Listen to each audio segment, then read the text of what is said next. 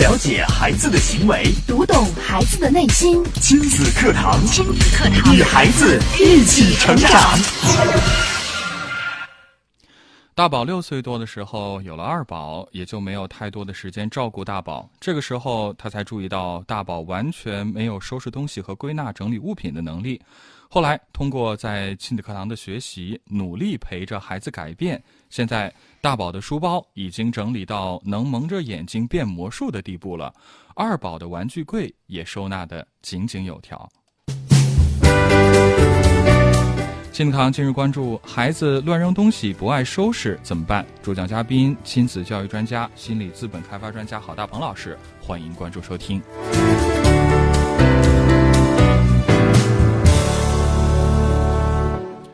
我是主持人袁明阳，我是主持人潇潇，有请郝老师。郝老师你好，你好，郝老师。好，主持人好，各位听众大家好。嗯，呃，随着二孩政策的开放啊，越来越多的家庭都迎来了第二个宝宝。但是随之而来，可能家庭当中关于二孩产生了一系列的教育的问题啊。我们今天的节目当中呢，也邀请到了一位热心听友做客节目，跟我们来分享。他身上发生的真实的故事，我们首先呢也请他跟大家打个招呼。哎，你好，你好，哎，主持人好，郝老师好，还有听众前的各位听众朋友们，大家好。嗯，怎样称呼你呢？啊，我是两个孩子的妈妈，我叫朱亚鹏。嗯，欢迎亚鹏。好，欢迎你做客。呃，来说说看，呃，现在两个孩子都分别是几岁？嗯，大宝是今年是十岁，小宝是快三岁。快三岁，大概差了有七岁的这个年龄，相啊相差七岁。呃，那应该也是在这个二孩政策放开之后才要的二宝是吗？对，是刚放开，刚放开，所以这个恰到好处，好像两个孩子的年龄差距就稍微大了一些，是吧？对对。呃，当时要二宝的时候是是之前就一直想要，正好有了政策就要了，还是说有别的什么想法？也是想要，但是也想跟着政策走，所以就刚好，刚好 就来的刚刚好。嗯，大宝是男孩女孩？大宝是女孩，小宝是男孩。啊，一儿一女都挺好的。呃，但是可能就像刚刚我节目中所讲的，等了有了二孩之后，可能家里边很多问题就会随之而来的出现了。对对，因为大宝，你看他长到七岁，基本上就。基本上就相当于是独生子女了，一直感觉从小对到七岁都上小学了，对对。然后有了二宝之后，全家人的重心都放到二宝上，然后大宝的很多问题，他难免会有些失落。当然呢，很多问题就显现出来。哦，因为你之前全家人围着他一个人转，现在呢都围到二宝这儿，所以说呢，很多的问题就。就水落石出，就啊很明显。就是之前可能呃大宝不收拾东西啊，或者有一些什么呃问题之后显现不出来，因为家人都围着他，就是该他做的不该做的全都帮他做了。哎，对对对，嗯，就是之前他什么东西自己的事儿他就没有动手的伸手的机会。嗯，因为就是我们是跟奶奶家是挨着的，就是两个房子是挨着的，嗯，就相当于是在一块儿住。哦，然后呢，之前就是因为我。呃，在没有学习之前哈，也是不太懂得教育孩子，带孩子的比较少。嗯。然后孩子跟爷爷奶奶的比较多，爷爷奶奶对孩子呢，简直就是呵护备至。嗯，先不说爷爷奶奶，因为你刚刚讲到这儿，我倒觉得，你看以前你都没怎么带过，都是爷爷奶奶在带。你应该说这七年来你是挺轻松的，压根儿就没有感受到。他他可能带孩子是轻松的，可能做别的可能有事情。对，至少孩子没让你头疼，没让你觉得是个问题。是是，是这样的。那有了二宝之后，生活有了什么变化呢？有了二宝之后，我的天哪，天翻地覆。嗯，因为你看，之前大宝没有带，然后有了二宝之后呢，就是突然一下子两个孩子，就完全就蒙圈了。爷爷奶奶没有在帮助帮助照顾吗？有帮助，有帮助，但是还是感觉你一个孩子有点忙不过来，然后还要再再有大宝。因为嗯，就是在有了二宝之后，我之前的工作也有做了调整。哦。因为孩子上学，我觉得就是重心该放到孩子身上。然后呢，就等于说，突然两个孩子都接手了。嗯。啊，所以说呢，很多问题就迎刃而来。嗯，这个大宝的这个问题慢慢就显现出来了，但是这个时候还有二宝需要照顾，嗯但难免是手忙脚乱这里面呢，我觉得嗯它不仅仅是两个孩子的问题，嗯是因为大宝少了关注和很多的这个替代活动之后，他没有独立的能力。对对对对，你看这里面，我们今天讲的，你看孩子不收拾玩具怎么办？实际上，我们呃，我在讲课讲这么多年了，我经常发现很多妈妈，我说你们在家经常翻箱倒柜找东西吗？嗯，就是经常要找一些东西，要把所有东西翻一遍才能找出来，甚至还会有自己安慰说：“哎呀，不用找了，反正你那一天不找了就找出来了。我我我做过测试和调查，嗯，百分之七八十以上的家长都如此。嗯，找东西，东西不好找，对，东西不好找，就是他要翻箱倒柜，嗯呃随东西都随手放，放完之后就不知道在哪找。但是呢，他们希望自己的孩子能够有序，希望自己孩子能收玩具，希望自己的孩子能够这个独立能力。就是我就问他家庭怎么样，是基本上就是大部分的妈妈都是这个。就是就是家里的东西是按堆儿放的，按堆儿放，堆儿是什么意思？就是一嘴，就是就是衣服一堆，这个玩具一堆，就是什么东西锅碗瓢盆一堆，就是你找的时候你要扒拉扒拉扒拉扒拉，哎，找到那个东西。嗯，郝老师想其实想说的是，呃，我们要求孩子做到的同时，这不是这不是这是原版，就是说就是说之前为啥那个大宝正版授权，绝无盗版。对，这是正版授权。你看之前的为啥那大宝不显呢？因为爷爷奶奶替干完了。对，比如说你收拾东西，奶奶奶帮你收拾，爷爷帮你收拾，玩具啊、衣服啊、袜子啊，有人帮你收。但是突然有了二宝之后呢，嗯，那所有人交代一个关注二宝，也就是意味着二宝开始有人替他替他管了，大宝就有一部分的时间是没人帮他管了，于是他整个生活就乱套了。嗯，就是其实并不是大宝变得不会收拾了，是大宝一直都这对，样一的。对 对对，说的太对了，就大宝没有变过，嗯，他一直都这样，只不过是这个人家以前你你都替他干完了，他不显，你显示不出来他混乱无序，显不出来他很多毛病，但是一旦他不管他的时候，收拾东西的问题、吃饭的习惯问题、写作业的问题，全部都出来了。为什么？因为他没有独立自主的能力，没有自己生活的节奏。嗯实际上是通过二宝来显化出来大宝的问题。嗯并不是因为二宝所以大宝有问题的啊，这他俩是没有关系的，甚至可能这个两个孩子可能会带的感觉更不一样，可能更好带。但是像今天我们说的，那孩子不收拾东西到底怎么办呢？这是刚才我说了，为啥孩子不收拾东西呢？因为他妈 就是乱的。为了他妈妈是乱的呢？因为姥姥就是乱的。嗯因为我们去往上追溯吧，你看我们幼年体验当中看到的东西什么样子，我们本能都会去这样做。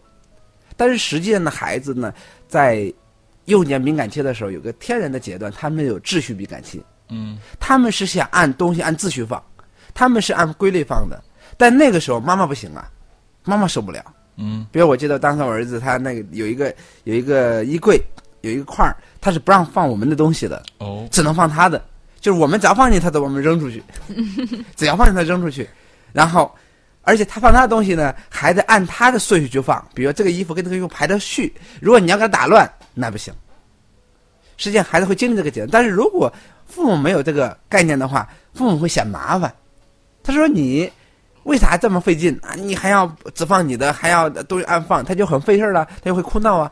于是呢，本来一个有序的孩子会被我们无序的父母给折腾的无序。嗯那本来有序的孩子被老人这种强行的替代，嗯就是你不用干，我帮你干完，把他的有序给干掉。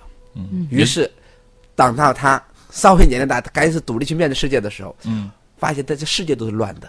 哦，也就是说，其实孩子天生也都是具备这个能力，或者说，其实孩子是想要整齐的，对，有这只是只是后天他可能生到这个家庭之后，这个家庭的成员给他的这个给他营造的氛围啊，氛围家里都是乱糟糟的，或者是就是本来他想干净的时候，就是你你想你你试想一个爱乱的人，他在干净的环境里或者那种整洁环境，他不舒服，哦他觉得只有猪窝感觉才舒服，没有归属感。就没有觉得，就是因为你看谁拿谁放的时候，这个第一很随意吧，嗯，就很轻松；第二呢，我发现找东西的人呢，呃虽然有烦恼，但是也有成就感，就哦又不确定，哎找找找，哎，找到了。反正他习惯了，他觉得这样才是对的。对他觉得这样很很很有意外惊喜啊，不一定找到啥呢。洗衣服的时候，哎，穿上新衣服，兜里还有一百块钱，还有钱，钱呢。跟捡的一样。对呀、他享受了这个生活乐趣。嗯那所以呢，他就不习惯孩子按照规则去办，包括玩具。所以这个时候呢，父母给孩子的教育呢，实实际上他听了咱节目之后，他会知道哦，孩子要有规则，孩子要有序，孩子要怎么样。实际上这个时候呢，父母只有意识没有能力。嗯，他他只能怎么教育啊？孩子玩具自己收，孩子玩具要自己弄，但他压根儿都不知道，他没有构建过这个程序。嗯，因为父母的碗都是三天刷一次，一天刷一回，就告诉孩子得收，但是也不知道该收哪一堆儿，是吧？对，他就没有构建过。因为你成人的话来说，他有知识，他起码有时候知道一些道理，对孩子来说是空白的，嗯，他可能从来不知道这些概念。那亚鹏听了郝老师刚刚的这一段解析，你自己反思一下问题出在哪儿我觉得郝老师说的真的就是我们家的真实写照，啊？就是孩子，嗯、就是当我们想让孩子收拾的时候，仅仅是觉得孩子你已经六岁了，快七岁了，该会了你该会了。哦啊，你该独立了，更何况现在已经有了弟弟，爸爸妈妈、爷爷奶奶已经没有时间照顾你得做个榜样啊！对呀、但是呢，就是就是刚才郝老师说的，你之前这些孩子这些能力完全是被奶奶替掉了。嗯，啊，就是我们家经常出现什么情况，就是孩子坐着看电视，然后嗯，东西掉了，东西掉了怎么办呢？孩子坐着，奶奶东西掉了帮我去。捡。嗯啊，嗯，那会儿就奶奶东西掉了，奶奶说：“哎，乖乖，别动，别动，奶奶来捡。”这这个是经常现象。呃可能经常都如此，对对对要要东西怎么办？嗯，喝水，嗯，奶奶我要叫奶奶啊，啊喝水啊，奶奶啊！而且我们家到什么地步？到现在都是我们家一个笑话，就是呃，那呃想干嘛哈？奶奶说要这个，嗯，要这个，嗯，那是这个，嗯。哎呀，然后后来我接手，我说孩子，妈妈东西掉了，我说嗯掉了，妈妈东西掉了，我说嗯掉了，我看到了，看到了，啊，就是完全就是给孩子替，就是把这个孩子他这种能力完全给替换了、替代了。嗯，我倒觉得啊要不刚才讲的两个场景很有意思。对我，觉得可能是不是很多家庭都有这种感觉，也也也就孩子要要这个吗？嗯嗯嗯嗯，就是他也不会要和不要，就是说嗯，然后指了一圈儿啊，就就就这个，嗯，想尽一切办法来简化语言是吧？对，他就很，我记得有些人他孩子不说话，说了晚就是因为这个，因为所有爷爷奶奶就是你不用张嘴，我就知道你渴了，啊，对，哦是这样，我们家就是这样。前进入人工智能了。就你你你一个眼神我就知道你饿了，嗯，而你一个眼神我知道你尿尿呢。孩子连话都不用说了，呀，我们家孩子确实是这样，因为我们孩子大女儿嘛，她本身就是属于那种不善于表达，而且动手能力就是她的身体动手动腿能力特别强，嗯，她自身的原表能力很弱，呃是，但是她为啥不我弱呢？因为不说，因为不用说。对，而且我们就是到现现在我们家孩子是不让说的啊。嗯今天上节目我说这句话，孩子也不知道。哦，就是我们喂饭哈，奶奶喂饭喂到孩子几岁，喂到有了二宝没法再喂了，就是哦六岁、将近七岁？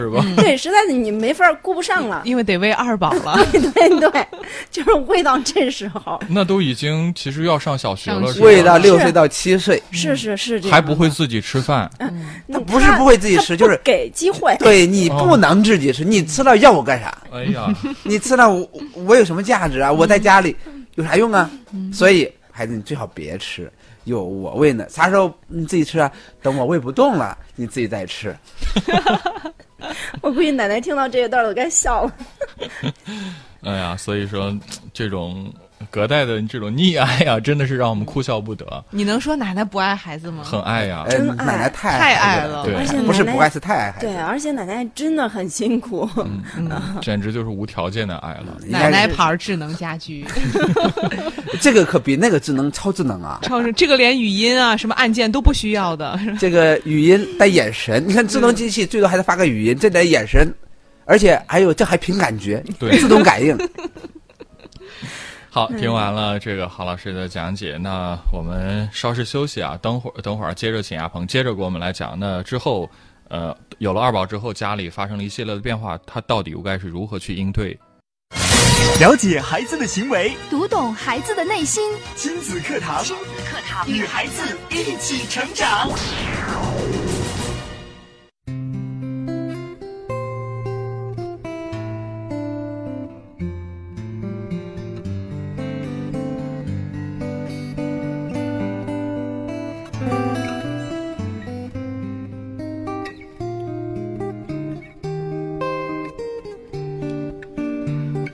好，继续回到节目当中啊！今天的亲子课堂为大家邀请到亲子教育专家郝大鹏老师做客节目，带来的话题：孩子乱扔东西不爱收拾怎么办？刚刚呢，郝老师也跟我们来解析为什么现在很多孩子连基本的生活能力都没有。其实不是孩子本身不愿意，而是在孩子的成长过程当中，家长包办的太多，剥夺了孩子的这种能力的成长。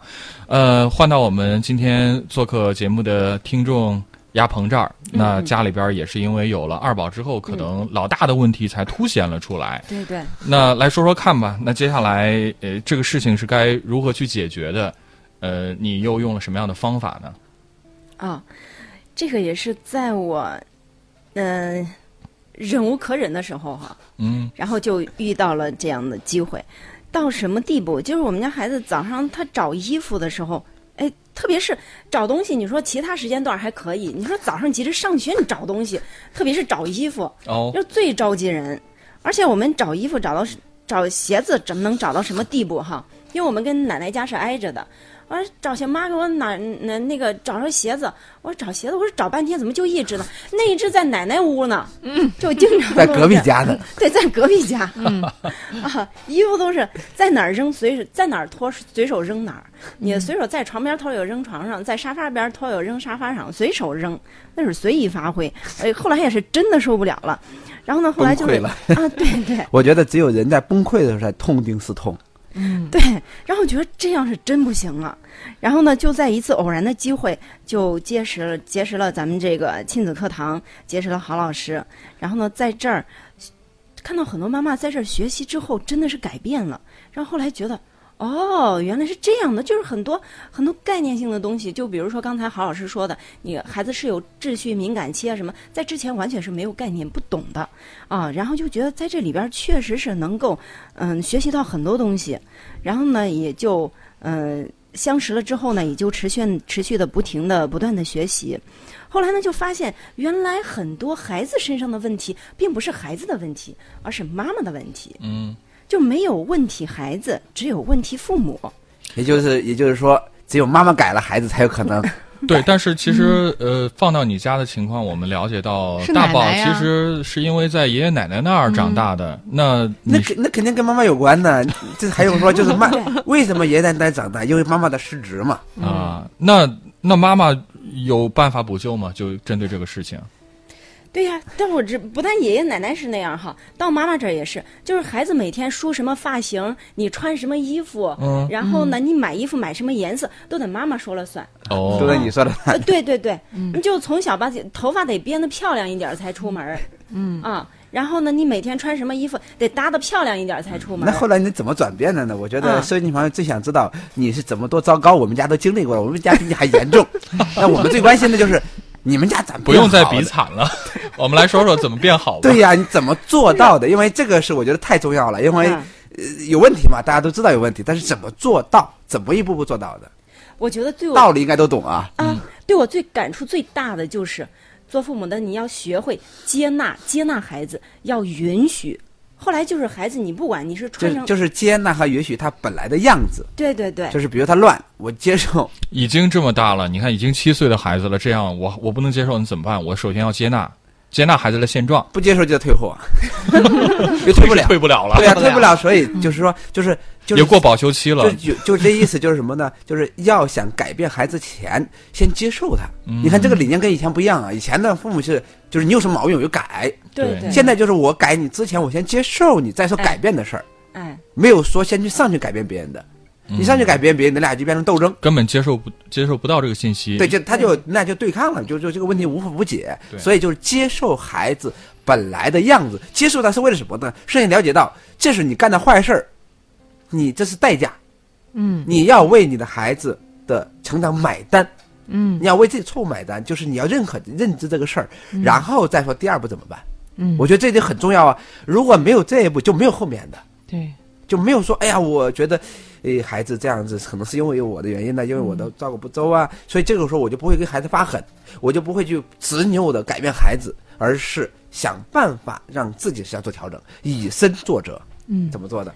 哦，是这样。你看，之前我不是每天都得给孩子打扮的漂漂亮亮的才出门儿，然后后来你就是让他觉得自己做呀，你自己穿什么衣服你自己搭，然后有时候真的搭的是看不下去，那你就不看不看，不看啊，然后对对，他等于他转变就是，原来我我是给你搭配好，对现在变成你自己决定，自己决定有问题啊，你做的不好啊，你搭配的很难看呢、怎么办？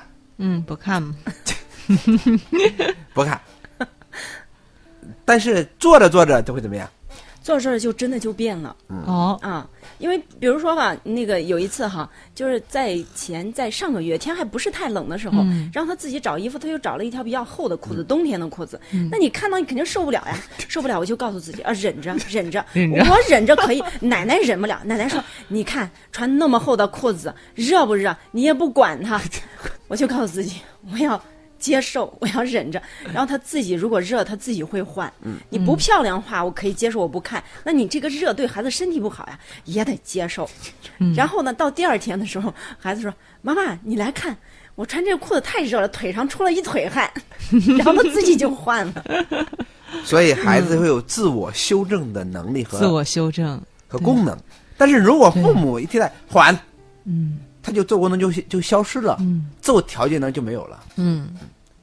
这孩子父母老是不相信孩子，觉得孩子傻，其台他不傻。潜台词是这样子。嗯我见个更典型的就是，我那天在电梯里，有个孩子大概十五了，十然后就是穿鞋嘛，他那鞋系要系鞋带儿，嗯系鞋带嘛，那妈妈就说你系松点儿，系松点儿，你紧得慌，勒得慌。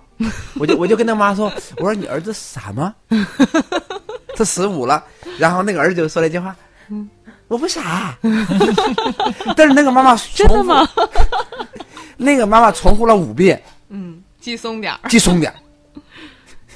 你想想，他十五了呀，嗯那潜台词就是你傻。嗯所以那亚鹏还有什么变化？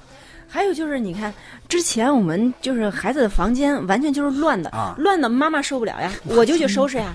我收拾，我收拾完了，我把他的就是书，就是书柜，然后按类整理准放好，然后衣服呃衣柜按类放好整好。那我越收拾的时候，我就发现他拿东西他就越随意。比如说他看书，你就在床上看书，就我替你收拾没有用。哎，对，你看在床上看书，我随手就放床上；我在沙发上看书，我随手就放嗯那咋办呢？那后来就是受不了呀，啊，受不了！你有时间收拾还可以，你没有时间，你收拾的时候是有情绪的。然后后来我就生气了，我不管了。你看每一天我收拾那么辛苦，你都不知道不知道尊重，是不是？不知道尊重劳动成果。然后我不管了，你自己收拾吧。嗯，自己收拾，那对孩子来说，这个乱的他自己也是完全没有头绪的，他会是收拾懵没有概念，他没有那个能力。对嗯，我生气的时候，我就说我不管了，你自己收拾吧。然后孩子弄了半天，孩子说：“妈妈，我真不会。嗯然后呢？”然后后来等我冷静下来之后，我就想，确实是因为我没有给孩子这方面做榜样。我做的时候并没有让他看着，没有告诉他没有该怎么告诉做他，对，嗯没有给他植入这个程序。然后后来我就带孩子收拾，呃啊，，刚开始是自己收拾嘛，然后后来后来就让孩子是。参与其中。哎，对，和带孩子一起收拾，收拾的步骤是什么？嗯，第一步，咱们先把东西先分类，你有用的先放一块儿，没有用的先放一块儿，嗯没有用的该扔掉的先扔掉，然后这个有用的再来分类。等于说跟孩子一起植入孩子的程序。哎，对，植入之后呢，孩子什么反应？植入之后他就会了。我最起码什么东西哪一类东西放到哪儿，我就有概念了。有概念了之后呢，你说整个房间让他全部都收拾整齐，对孩子来说也是一项工程。他需要一个过程是吧？对对，所以说呢，我们就从小的，比如说从自己的书包开始收拾。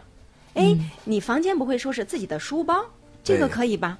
好了，书包收拾非常整齐，书书包收拾该。书桌了，哎对呀书桌收拾完，床哎。床完这个房间，就是他是一步一步完成的，嗯。哎，实际，上你看这个，我觉得亚萌做的很好，就是他在接纳之后，就是开始跟孩子示范，参与其中。第二呢，一点点做，而不是一次要求到位。然后这点我觉得做的非常的好。嗯。那现在结果是啥？就是你现在这这这么长时间了，结果是什么？现在结果就是我上星期出差了有一个星期吧，嗯。然后我回来之后，我看到孩子的学习桌非常整齐。嗯。啊，因为就是之前就是刚才郝老师说，我们确实就是这样做的，先收拾书包，然后呢扩展到书桌，然后扩展到整个房间，而且呢这个中间还是有过程的。你说整个书桌收拾完了之后。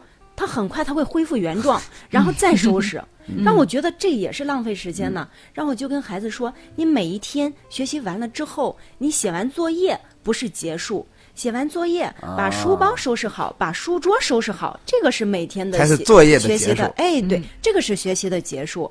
然后现在呈现的就是每一天学习完了之后，把书桌收拾整齐，而且这样一进房间。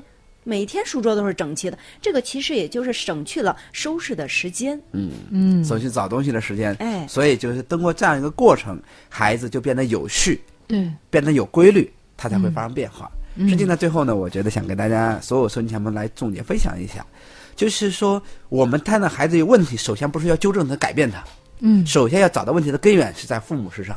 当然不是所有问题在父母身上啊，但是相当多的问题是在父母身上的，所以我们要找到问题的根源，找到那个原版是什么，就是我们调整的根。然后呢，父母首先要接纳和允许现在呈现的恶果和你所不想要的结果，然后接受之后，然后再给孩子构建这种能力和规则，嗯再一步一步的训练，由小变大，形成习惯之后，然后一步一步的孩子就达到理想的结果。这样的话，全家才能真正的过好。嗯，好，非常感谢郝大鹏老师精彩的讲解，我们也特别感谢亚鹏的分享啊。我们今天节目就是这样，明天同一时间亲子课堂和您不见不散。